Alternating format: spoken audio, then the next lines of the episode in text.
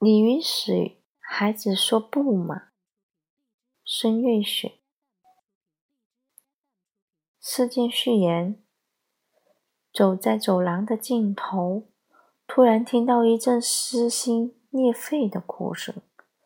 我迅速转身过去。发现是一个四岁的孩子正在撕扯着一个同龄女孩的头发，小女孩一声不吭的用两手护着自己的头，男孩愤怒的撕扯着他的头发。我和刘老师用了很大的劲才把他的手掰开。解决问题的过程。刘老师去照顾这个男孩愤怒的情绪了。我坐在小女孩的身边，问小女孩发生了什么事。小女孩看着我，屁股一点点的挪离开我。我要出去荡秋千，我不邀请她，她就愤怒了。我很疑惑。就对他说：“好的，我知道了。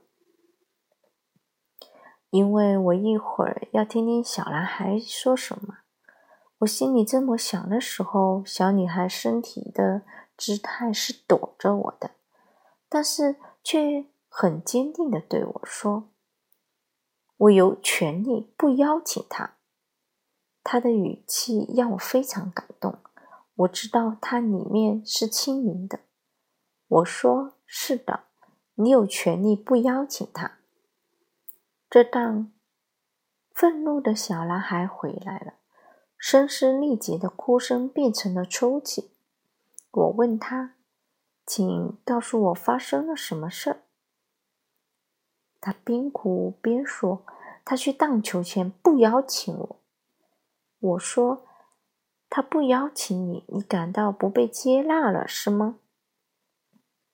他生气地说：“不是的。”我立刻又说：“哦，他不邀请你，你承受不了被拒绝，是吗？”小男孩又非常生气地说：“不是的。”刘老师说：“他不邀请你，你很愤怒，是吗？”小男孩一下出了一口气，安静了下来。我伸出手问刘老师：“刘老师，把你手里的本子送给我好吗？”刘老师会意的看着我，非常认真而缓慢的说：“我不同意，我不愿意给你。”我看着刘老师，也非常缓慢的对他说：“我尊重你对我说不，我接受你的拒绝。”小男孩突然大喊起来：“走开！你们俩都给我走开！”他站起身，自己走开了。我们注视着他的背影，走出十步的地方，他的后背已经极度的放松自然。我们俩相视而笑，知道他已经接纳了，尊重别人对他说不。小女孩看着这个过程，不等我们说什么也走了。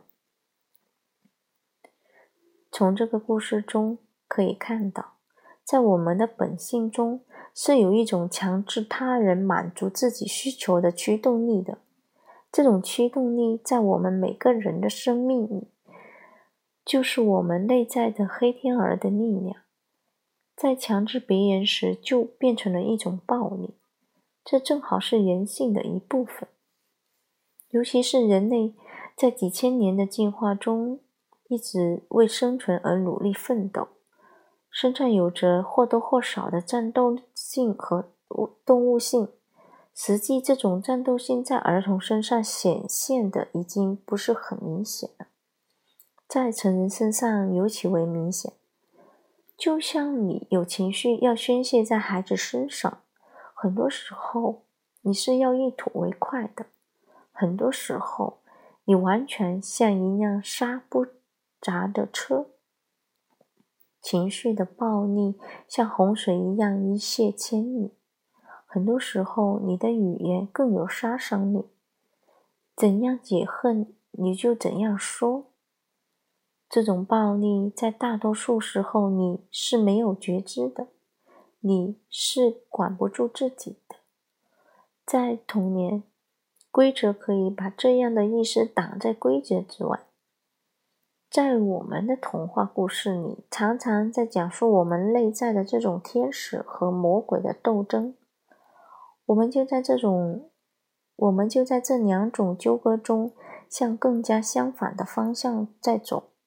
建立规则，就是把这样的暴力挡在外面，打开另外出路，让人们学会权力的界限，学会彼此尊重、包容，看到这个世界实际是多元的。在这个例子中，规则让孩子学会了尊重别人，说不，学会了接纳、拒绝。